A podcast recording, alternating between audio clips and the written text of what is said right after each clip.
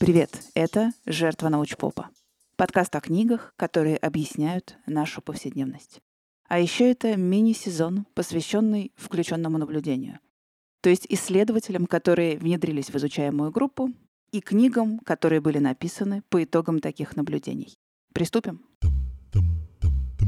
6 августа 1954 года Мэрион Кич, 50-летняя домохозяйка из американского городка Лейк-Сити, почувствовала, что с ее правой рукой что-то неладно.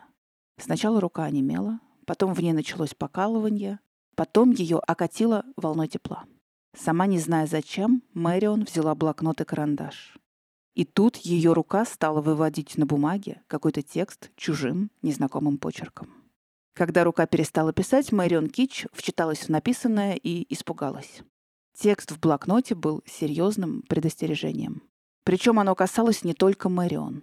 И миссис Кич отправилась в местную газету, чтобы показать запись и рассказать о произошедшем. Репортер внимательно ее выслушал, и в конце сентября на последней странице газеты Lake City Herald вышла небольшая заметка, сопровождавшаяся фотографией миссис Кич. Как сообщает домохозяйка из пригорода Лейк-Сити, миссис Кич, на рассвете 21 декабря город будет разрушен наводнением.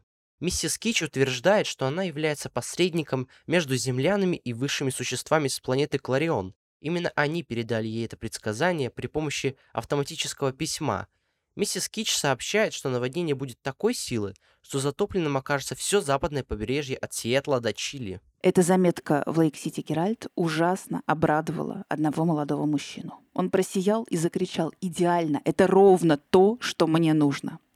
В каком-то смысле вы знаете этого мужчину.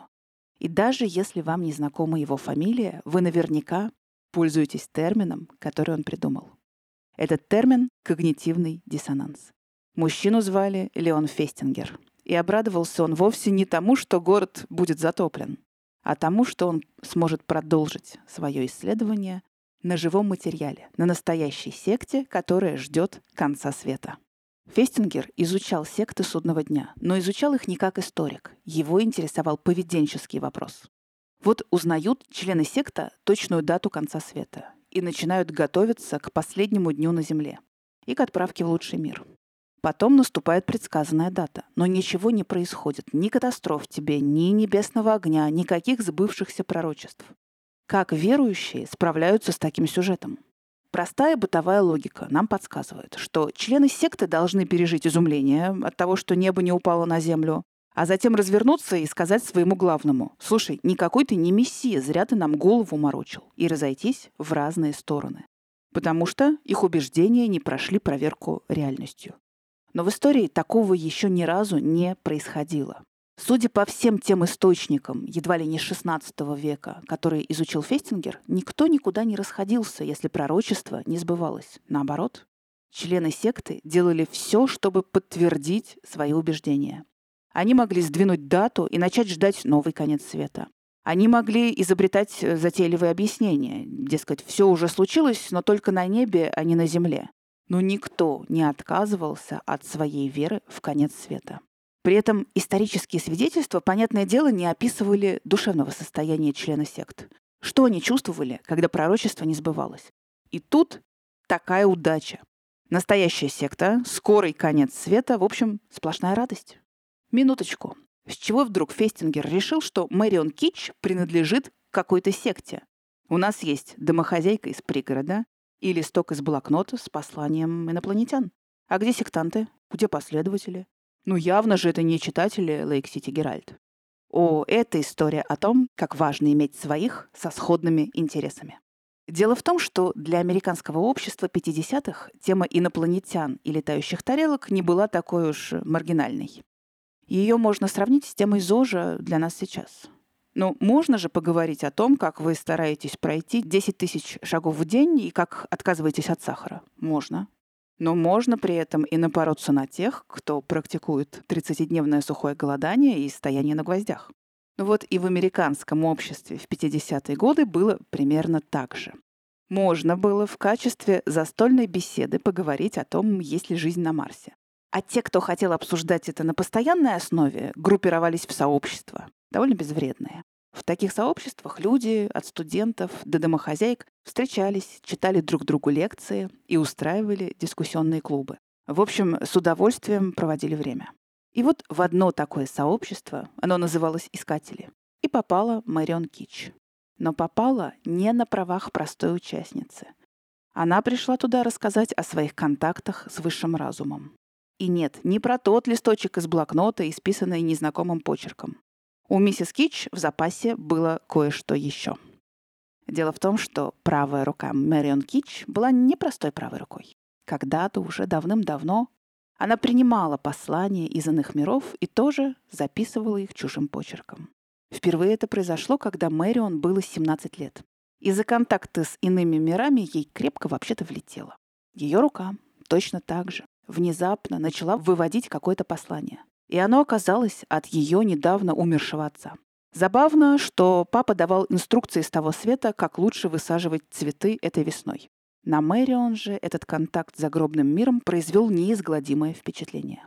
Но когда она показала сообщение своей матери, то в ответ услышала «прекрати тут дурь немедленно». Но, несмотря на нагоняй, девушка не переставала интересоваться духовной стороной жизни. Она ходила на популярные лекции по теософии, потом она попала к саентологам. Их лидер Рон Хаббард известен как минимум тем, что он придумал абсолютно инновационные для своего времени способы ухода от налогов.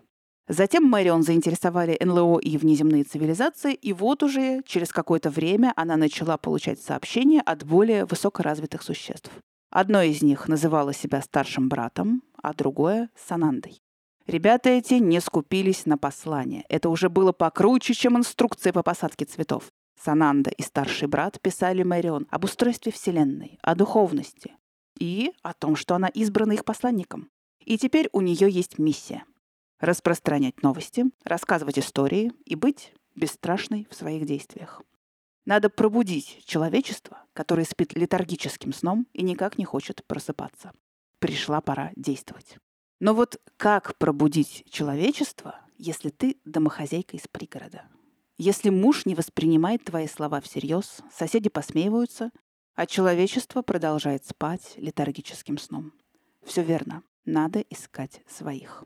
И Марион знакомится с группой домохозяек, которые устраивают регулярные встречи, чтобы обсудить идеи саентологов, летающие тарелки и другие актуальные вопросы бытия.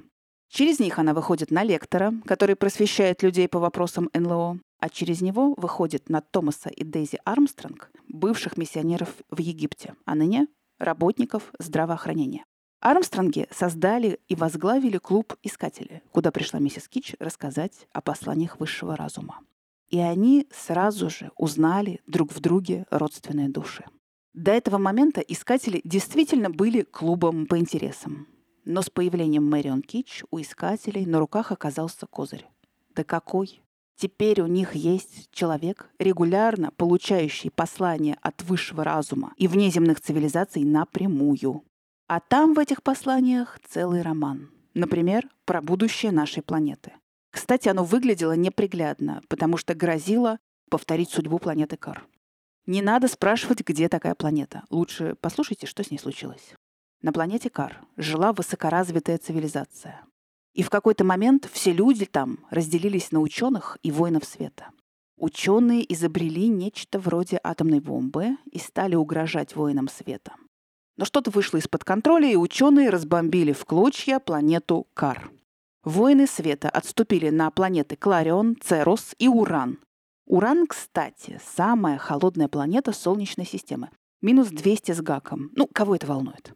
А вот ученые во главе с Люцифером начали замышлять какой-то ответный ход. И теперь они собираются на планете Земля повторить этот замес с ядерным шантажом. И от Земли тоже может не остаться камня на камне. Но волноваться не надо, не надо, потому что перед глобальным катаклизмом на Землю прилетит летающая тарелка и заберет с собой всех хороших людей. Вообще история выглядит как не очень. Какие-то высокоразвитые существа выясняют между собой отношения – выясняют так, что готовы разнести нашу планету. При этом требуют от человечества, чтобы то проснулось, и угрожают потопом. Бежать практически некуда.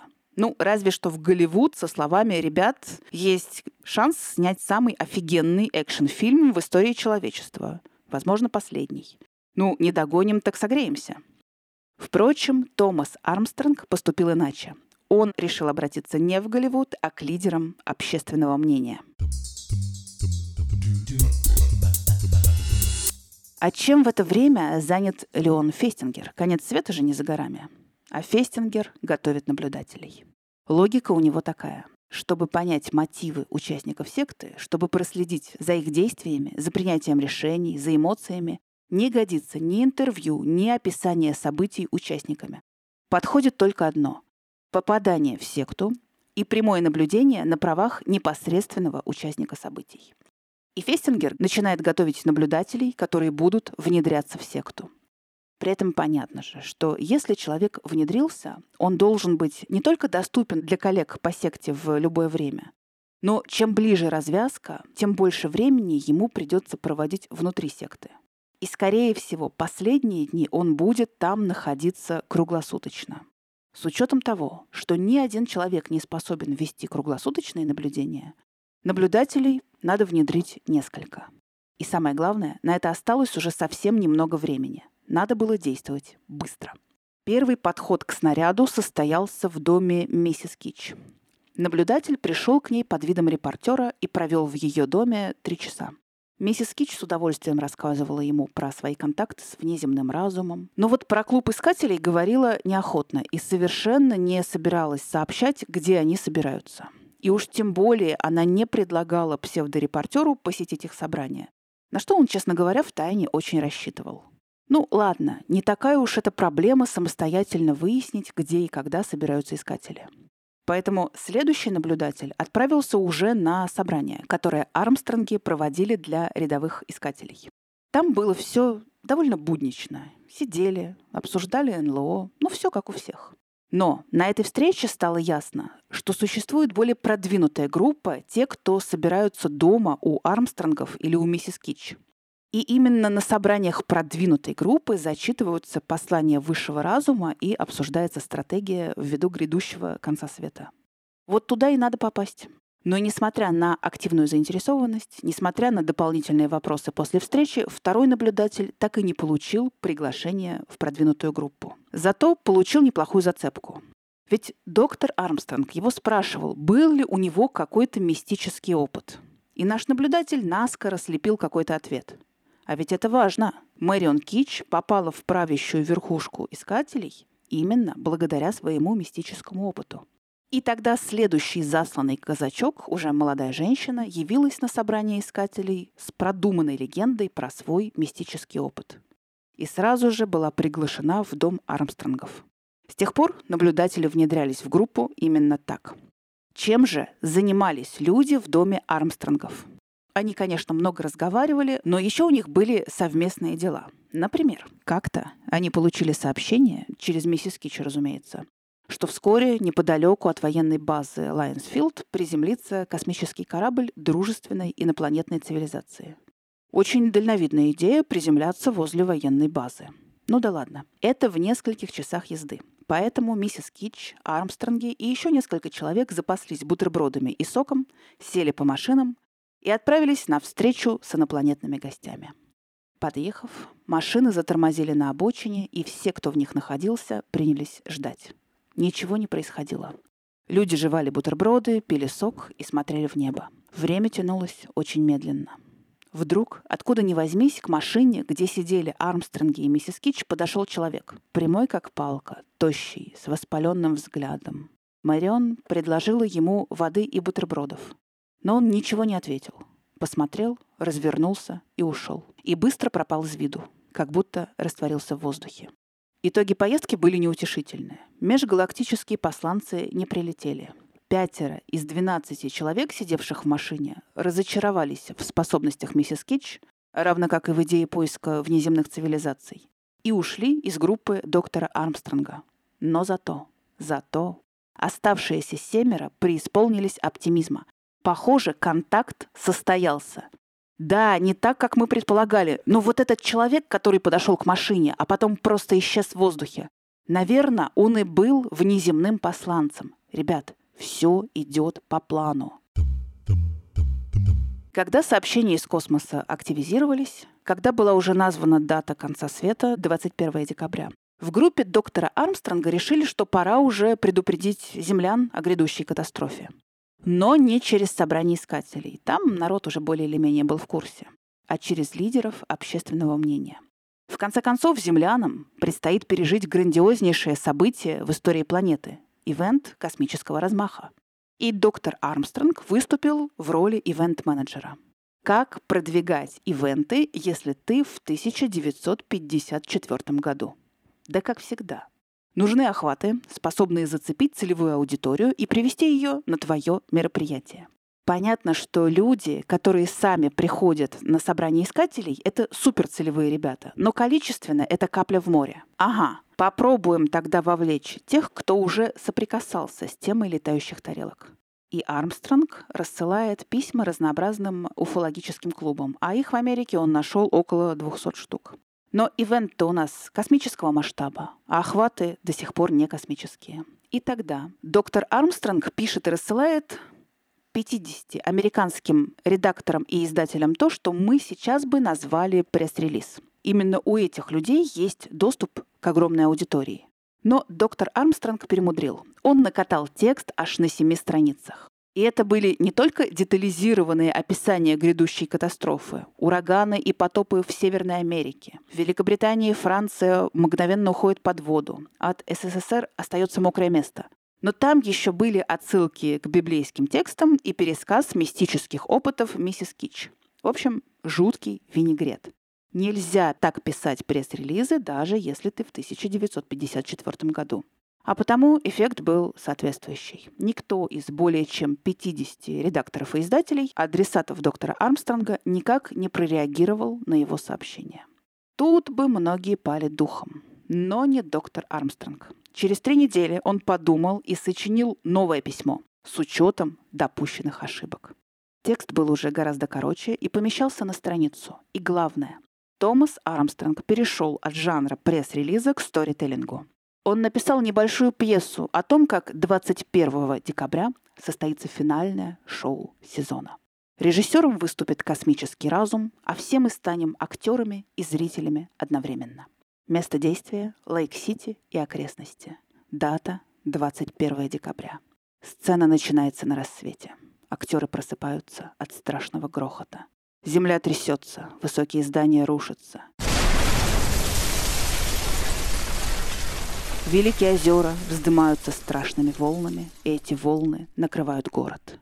Вода распространяется на восток и на запад. Образуется новая река, которая течет в Мексиканский залив. Чему нас учит опыт доктора Армстронга? Как минимум, тому, что хорошо рассказанная история всегда сработает лучше, чем пресс-релиз. А еще, что если ты облажался, всегда можно сделать вторую попытку, и, возможно, она окажется успешнее. И в самом деле, ко второму письму доктора Армстронга американские редакторы и издатели проявили больший интерес. Впрочем, многие сообщения в прессе были ироническими, дескать, ну вот, еще один конец света на носу. Но ну, ничего, переживем и этот. Смех смехом, а люди в группе искателей в самом деле готовились к концу света. Готовились по-разному, в меру своей вовлеченности. По подсчетам наблюдателей, в небольшой секте 8 человек было абсолютно предано идее. Семеро других активно проповедовали, но не очень-то верили в потоп. И еще 18 человек можно было назвать любопытствующими. Они приходили на собрания, причем не слишком-то регулярно и преданные последователи идеи готовились к концу света активнее всего. Несколько человек уволилось со своих работ. Есть дела поважнее. Одна девушка ухнула все свои сбережения в то, чтобы пожить последние деньги в дорогом отеле. Ну и правильно, неизвестно еще, в каких условиях придется жить на планете Кларион. Доктору Армстронгу даже не пришлось увольняться с работы. Его уволило руководство колледжа, в котором он работал. Сочтя, что Армстронг со своими разговорами о летающих тарелках негативно влияет на молодежь. Марион Кич получила сообщение, что всех истинно верующих заберут с собой. Но надо подготовиться, чтобы на путешественниках не было ничего металлического, ни молний в одежде, ни гвоздей в подметках, ни украшений. Но из всех этих космических сообщений было непонятно главное. Так когда же, в конце концов, за истинно верующими прилетит летающая тарелка и возьмет их на борт? Логика нам подсказывает, что если ранним утром 21 декабря должно случиться жуткое наводнение, то летающая тарелка должна подобрать паразелитов заблаговременно. Но когда конкретно? А вот на этот вопрос высший разум отвечал уклончиво. Дескать, надо проявить терпение и послушание. А это значит, что все может случиться в любой момент. Нельзя расслабляться, надо быть готовыми. Поэтому в последнюю неделю перед наводнением все верующие, включая наблюдателей, находились в доме Китчей. Ужасно интересно, что по этому поводу думал мистер Китч. В его доме уже который день толпятся левые люди в большом количестве. Всех их надо кормить, причем на его зарплату. А они даже не собираются брать его с собой на летающую тарелку. Точно так же, как Армстронги не собирались брать с собой своих младших детей, которых оставили у себя дома фактически без присмотра. Некоторые семейные ценности, они такие интересные при ближайшем рассмотрении. И вот с 16 декабря верующие не выходят из дома. Во-первых, чтобы держаться вместе и не прозевать визит инопланетян.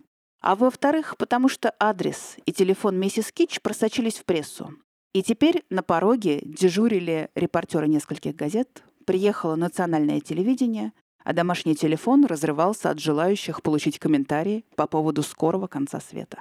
За пару дней до конца света рука миссис Кич, ох уж эта рука, начала снова что-то писать. Это был приказ выйти во двор и ждать. Вся группа оделась и тихонько просочилась на задний двор дома, стараясь не шуметь. Стояла декабрьская ночь, через два часа все просто околели, и кто-то из группы убедил остальных открыть гараж, завести машины и ждать инопланетян, греясь в машинах. Так прошло еще пару часов. Никто не прилетел. К утру люди отправились спать. А выспавшись, решили, что это случилось потому, что возле дома было много посторонних. Репортеры, полиция. Надо просто подождать удобного случая. Время у них еще есть. 20 декабря в 10 утра Мэрион Кич получила сообщение для всей группы. Снова сообщение, да.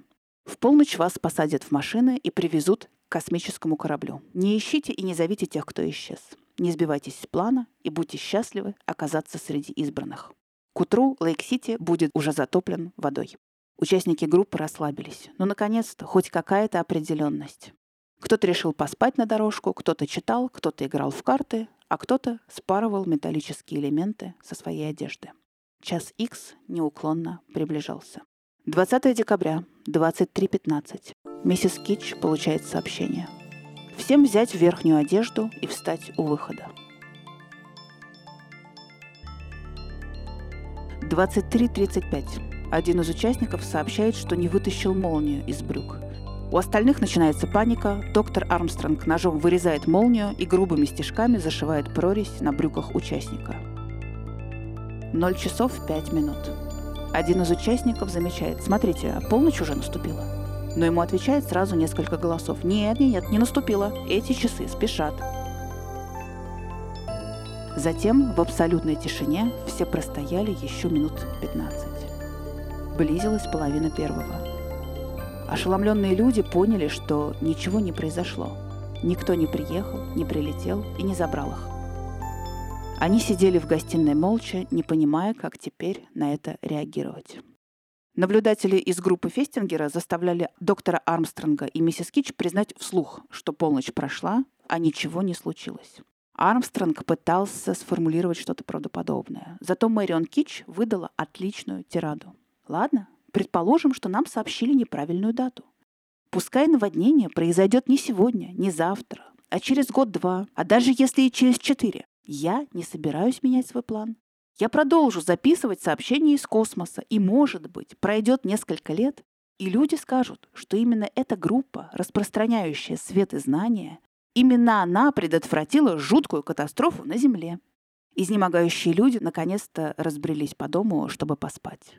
Но утром обсуждение произошедшего продолжилось. Все искали подходящую интерпретацию тому, что так и не случилось. Вот он, тот самый момент, который больше всего интересовал Леона Фестингера. Пророчество не сбылось. Что будем делать, граждане? Справедливости ради, надо сказать, что всего один из участников группы по имени Курт утром встал, надел шляпу и, не прощаясь, ушел. Остальные же не разошлись. Они занимались тем, что у них получалось лучше всего. Томас Армстронг давал комментарии прессе, Да, они продолжали звонить и толпиться возле дома. А Мэрион Кич? Ну что бы вы думали? Да, она снова получила сообщение из космоса. Да такое, которое заставило ее расплакаться. Ибо сегодня установлено, что есть только один Бог Земли, и Он посреди тебя, и Его рукой ты написала эти слова. И могущественно Слово Божие, и Словом Его вы спасены. Никогда с начала времен на этой земле не стояло такой силы добра и света, которая сейчас затопляет эту комнату. И то, что было высвобождено в этой комнате, теперь затопляет всю землю. Выражаясь чуть менее высокопарно, из космоса нам сообщили, что маленькая группа, прождавшая всю ночь без сна инопланетян, нагенерила и распространила столько света, что высший разум смилостивился и спас нашу грешную планету от разрушения. Довольно изящное объяснение, его можно было даже предъявить прессе. Поэтому доктор Армстронг позвонил в United Press и Associated Press. Но вот поверили ли участники группы такому объяснению? И когда утих первоначальный шок, разве они не должны были начать пересматривать свои убеждения? Как выяснилось, нет. В их психике шла совсем другая работа. Они пытались не критически взглянуть на ситуацию, а примирить между собой две установки. Сегодня конец света и ничего не произошло. Это противоречие настолько непереносимо для психики, что проще всего отказаться от одной из своих установок. Но только от какой? А вот тут сюрприз. Люди не станут отказываться от убеждения, если будут соблюдены определенные условия. Во-первых, убеждения должны быть конкретными и иметь связь с реальным миром. А что может быть конкретнее, чем дата конца света? Во-вторых, это убеждение должно разделяться группой других людей. Наличие сторонников поддерживает огонь твоей веры. Косвенно это подтверждает поведение одной из участниц группы, которую муж фактически запер дома накануне 21 декабря, угрожая, что если она не перестанет встречаться с искателями, он обратится к психиатрам. И вот без поддержки сторонников идея конца света и путешествий на летающих тарелках перестали волновать эту даму. Довольно быстро. В-третьих, убеждения человека должны влиять на его поведение. И, наконец, человек должен сделать какие-то неотменимые действия в пользу своих убеждений. В нашем случае рассориться с близкими, продать свое имущество, уволиться с работы, ну и прослыть сумасшедшим, наконец. То есть участники секты не разочаровались в своей идее, и они продолжили поддерживать связь, но не потому, что они были как-то по-особому глупы, и не потому, что им не доставало критического мышления. Из двух конфликтующих убеждений они отбросили то, с которым им было легче расстаться то, в которое они не вложили столько личного. И раз уж речь зашла про критическое мышление, хочу вам порекомендовать подкаст «Критмыш», названный в честь него родимого, в честь критического мышления. Это диалоги с учеными о тех вопросах, в которых наука соприкасается с повседневностью, о конформизме, о старении, об искусственном интеллекте и, в конце концов, о том, нужно ли нам воскрешать мамонтов, потому что технически мы можем. В общем, отличный подкаст для поиска своих и среди тем для обсуждения, и среди исследователей, и даже среди слушателей подкаста, потому что вокруг него очень сплоченная комьюнити. А как сложилась дальнейшая судьба самых преданных сторонников идеи контакта с внеземными цивилизациями? Марион Кич, в действительности ее звали Дороти Мартин, как и обещала, продолжила спасать нашу планету от катастрофы. Она продолжала получать сообщения из иных миров, и эксцентричная домохозяйка очень нравилась окрестным школьникам. Они ходили к ней домой послушать про путешествия на космических кораблях и про внеземные цивилизации. Ходили ровно до тех пор, пока их родители не заявили на Мэрион в полицию. Ей вменялось нарушение общественного порядка и вовлечение несовершеннолетних в правонарушение. Вскоре Мэрион Китч тайно уехала из своего города и отправилась работать в Центр дианетики уже известного нам Рона Хаббарда. Позже, под именем сестра Тедра, она основала ассоциацию Сананды, где вместе со своими последователями продолжила контактировать с высшим разумом. У Томаса Армстронга и его жены Дейзи тоже начались неприятности. Сестра Армстронга подала на него в суд за пренебрежение родительскими обязанностями и требовала его психиатрического освидетельствования. Сестру возмутило, что Армстронги оставили своих двух младших детей фактически без присмотра в доме а сами на неделю укатили в соседний городок к миссис Кич готовиться к встрече с инопланетянами. Однако же психиатрическая экспертиза, назначенная судом, признала Армстронга вполне вменяемым. После этого Армстронги продали свой дом, подхватили младших детей и стали колесить по стране как странствующие проповедники. Их старшие дети к этому моменту были уже достаточно взрослыми, чтобы жить отдельно от родителей. Леон Фестингер, а также его соавторы поделились результатами своего исследования в книге «Когда пророчества не сбываются». Исследование Фестингера и его коллег подверглось серьезной критике. Наблюдатели критиковали за то, как они вели свои наблюдения и записи, за то, что они вмешивались в ход событий, оказывая влияние на участников. Авторов критиковали за то, что они вошли в исследование с уже готовой гипотезой и просто искали ей подтверждение. Тем не менее, на основе этих наблюдений возникла теория когнитивного диссонанса. А выражение «когнитивный диссонанс» мы используем до сих пор в быту, правда, частенько вкладываем в него какое-то свое значение. И под конец 30 секунд корысти. Мне интересно, как вам сегодняшний нарративный формат. Поэтому жду ваших комментариев на подкаст-платформах или сообщений в ботик обратной связи. И прощаюсь до следующего эпизода. Пока.